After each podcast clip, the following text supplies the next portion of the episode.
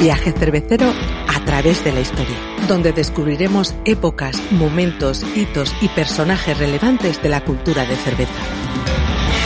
Quizás con una estrella Galicia en la mano.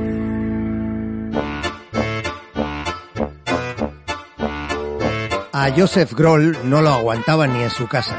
Su propio padre lo consideraba el hombre más rudo de Baviera. Su carácter agrio marcaría el devenir de un tipo que, sin embargo, profesionalmente terminó resultando decisivo en la revolución de la cerveza.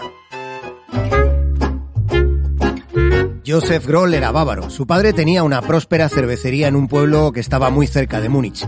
En la fábrica familiar, Joseph aprendió los secretos de las cervezas de baja fermentación, las lagers. La tradición de la cerveza de baja fermentación en Centro Europa se remonta al siglo XIV.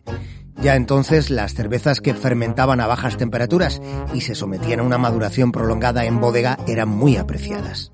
El término lager proviene del verbo alemán lagern, que significa almacenar. Normalmente los cerveceros elaboraban lagers en invierno pero aquellos que disponían de bodegas excavadas en piedra o enfriadas con bloques de hielo elaboraban lagres durante buena parte del año. En esas bodegas la temperatura rondaba los 8 grados centígrados.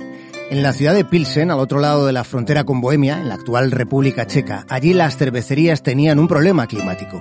Los severos inviernos y los calurosos veranos de la región hacían que las cervezas locales fuesen de inestables a muy inestables. De hecho, en no pocas ocasiones acababan en el río.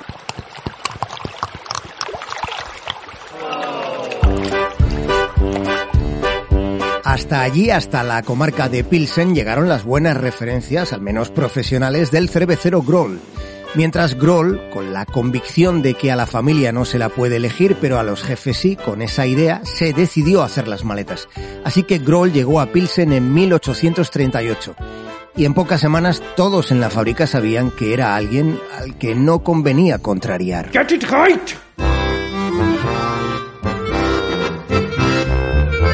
Bávaro inaguantable se centró en mejorar la calidad de la cerveza, probando diferentes combinaciones de ingredientes, entre ellos la levadura que había sustraído de la fábrica de su padre. Es en ese momento cuando surge la leyenda que atribuye a un error en el tostado de la malta el nacimiento de la primera lager dorada de la historia. Aparentemente, en 1842 los malteadores habrían sometido al cereal a un nivel de secado inferior al habitual y el austero Groll, buscando no desperdiciar esa malta, la usó en una receta. La historia tiene pocos visos de ser real porque Groll, como cervecero hábil que era, conocía perfectamente las nuevas técnicas de malteado que ya habían desarrollado los británicos. En realidad eran las metodologías que, digamos, habían sido importadas tras los espionajes que hicieron donde la British People aquellos dos tipos de los que ya os hablamos, Seidmayer y Drager la realidad es que Groll, seguramente tras numerosas pruebas, obtuvo un resultado sorprendentemente satisfactorio, mezclando la malta clara con el excelente lúpulo Saz y sobre todo con el agua blanda de Pilsen. Con la combinación de esos tres elementos, Groll logró una cerveza de gusto fresco, de una textura ligera, agradablemente amarga y dorada. La leyenda, una vez más, dice que fue un éxito instantáneo, aunque desde luego tuvo su proceso. Lo que está claro es que, además de por su sabor, la cerveza de Pilsen entraba por los ojos. El abaratamiento del vidrio ya permitía apreciar el color dorado de la nueva cerveza a unos bebedores acostumbrados a tonos oscuros o simplemente a tonos que no podían ser vistos porque quedaban ocultos en las jarras de barro.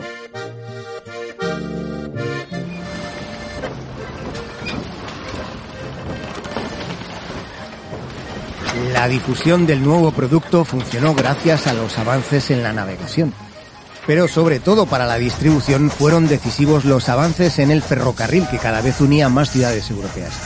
En poco tiempo, la Mestansky Pivovar se convirtió en la segunda cervecería del imperio austrohúngaro.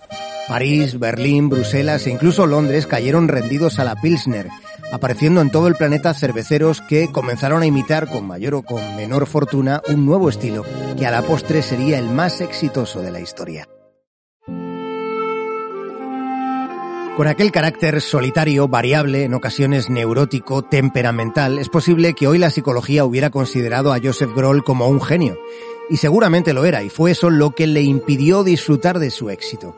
En 1845, apenas tres años después del lanzamiento de su receta, Los patronos que tenía se cansaron de sus malas formas y dieron por finalizado el contrato. Le dijeron que mejor lo aguantasen en su casa. A su casa regresó después del fallecimiento de su padre. Heredó la fábrica familiar y pudo seguir elaborando cerveza sin que nadie lo importunase.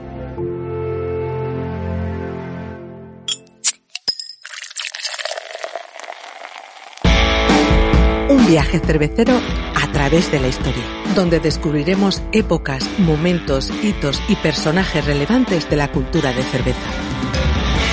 Quizás con una estrella Galicia en la mano.